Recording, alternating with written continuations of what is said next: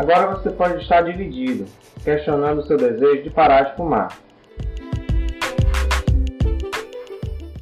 O pensamento de adiar essa decisão pode ser atraente nesse momento.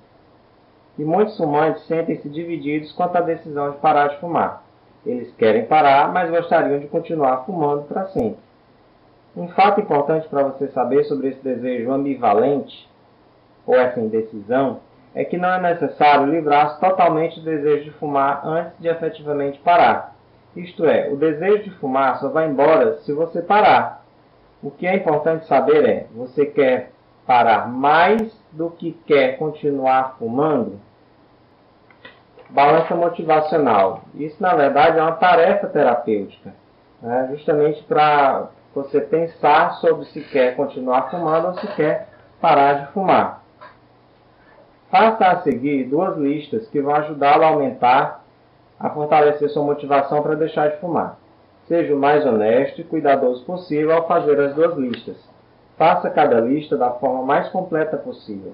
Gaste bastante tempo pensando sobre o que faz você parar e o que faz querer continuar fumando. Seja justo com ambos os lados da questão.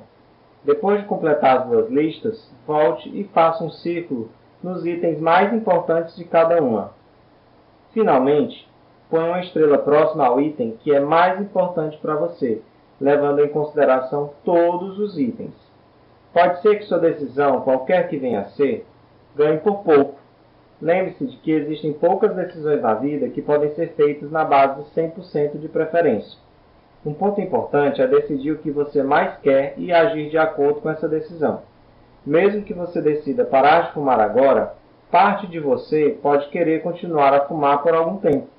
Em um curto período, seu desejo de fumar e sua necessidade de ser um fumante vão desaparecer.